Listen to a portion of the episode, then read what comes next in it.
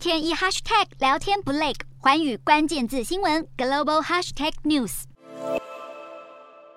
这一节的寰宇大话题要来关注到疫情肆虐之下的日本观光业。最近日本的疫情是不断的升温，但是日本已经重开边境，欢迎旅行团可以入境。但是有一些日本的民众，他们并没有这么的欢迎观光客回流。根据共同社舆论调查，他们就询问了日本民众关于新冠肺炎疫情的日本政府的应对措施，在防疫以及推动经济活动之下，哪一方面应该优先？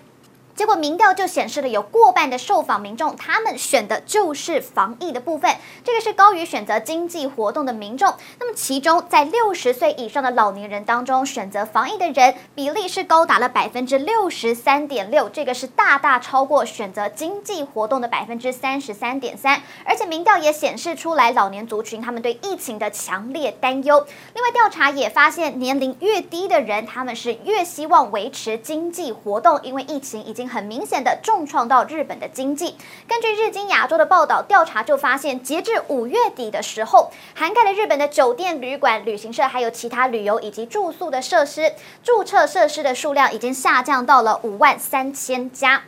这个是比疫情大流行前几个月的二零二零年还要再减少了五千家，而且像是大阪的饭店关闭数量是下降了百分之十六，是日本四十七个县当中降幅最大的。那么东京和爱知县的数据分别就是百分之十五，大阪和京都等等热门旅游地所在的关西地区也是因为游客大减而受到了打击，尤其严重。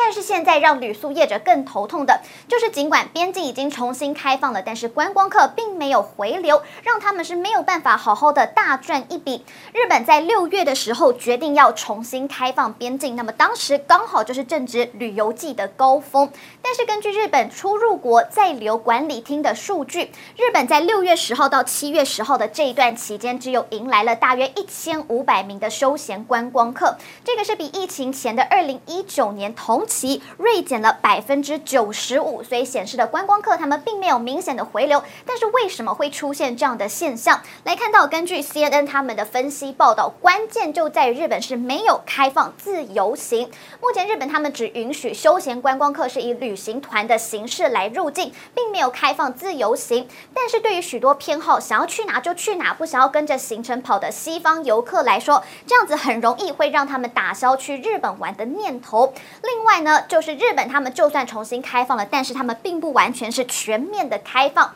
也就是说，有许多地区，他们现在都还是有要戴口罩这样的规定，而且一入境也还是需要隔离，所以这个可能让原本已经要价不菲的旅行团行程现在变得更加难卖。再来就是受到中国的影响，日本在二零一九年的时候，他们的单一最大观光业市场其实就是中国。光是二零一九年当年呢，一共就有九百二十五万名的中国观光客入境到日本去玩，但是中国现在基本上因为防疫的关系，所以还是持续的对外封闭，因此庞大的中国旅行团并没有办法前往日本观光，也让日本损失了大量的观光收入。不过，尽管日本的观光客没有明显的回流，但是日本民众出国玩的意愿也是有逐渐在慢慢的提高。日本最大航空公司全日空就发布了两年半以来的首件单季获利，也就是在今年的四到六月的这一季，全日空出现了净利十亿日元，所以大约换算下来是新台币两亿三千万元左右，所以等于也。终止了他们从二零二零年一月到三月这一季以来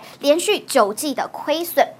全日空就指出了，多亏日本开始松绑他们的防疫相关措施，以及他们呢国家的国内还有国际旅游的需求都已经慢慢的增加。另外就是受到了日元汇价贬值，也是有提供相关的助力。尽管如此，全日空上季的获利其实还是只有二零一九年四到六月获利的十分之一左右。不过随着全球的旅游业开始逐渐的复苏，全日空看好接下来的获利将会逐渐增加。Hello，大家好，我是华远新闻记者孙艺林，国际。上多的是你我不知道的事，轻松利用碎片化时间吸收最新国际动态，立刻点选你关注的新闻议题关键字，只要一百八十秒带你关注亚洲，放眼全球。